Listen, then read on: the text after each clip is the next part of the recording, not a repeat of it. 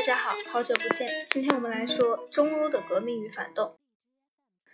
威玛共和国的建立确保了中欧其余国家不会变成共产主义国家。在许多年里，欧洲的这一地区却一直充满着骚乱和起义。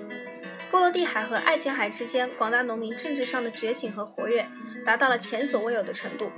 骚动的一个原因是，无数的农民新兵因其战争经历而大大开阔了视野。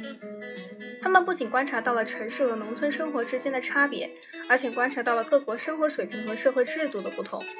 哈布斯堡王朝、霍亨索伦王朝和罗曼斯罗曼诺夫王朝的被推翻，也给农民以深刻的影响。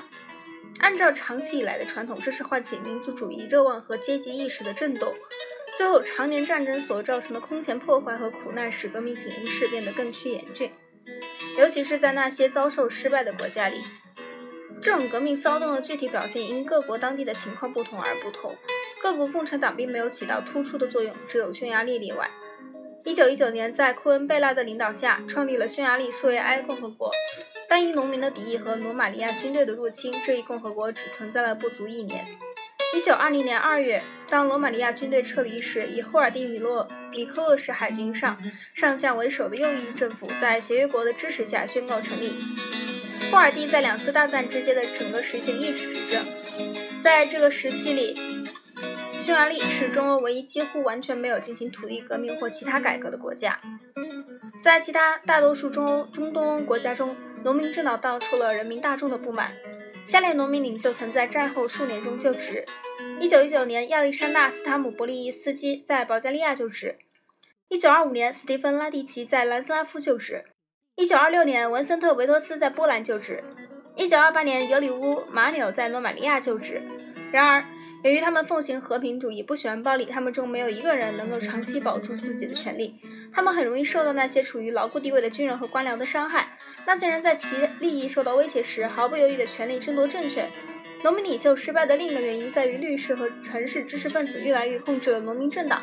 在这种领导下，各农民政党通常代表富农的利益，与广大贫农几乎没有什么联系。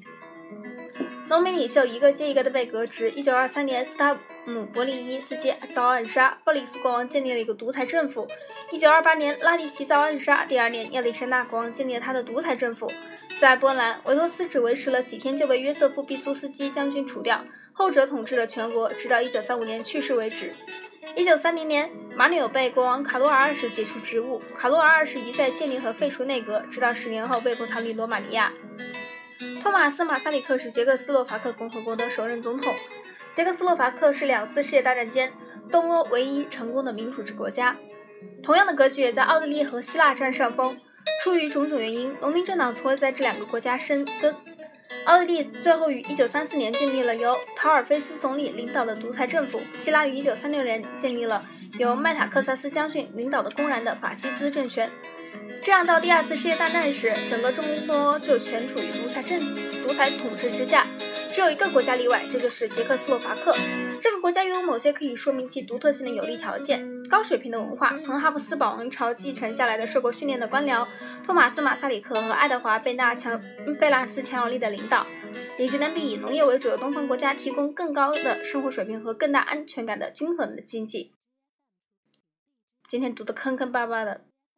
请大家体谅一下。然后我们下一节会讲到第三节，意大利成为法西斯国家。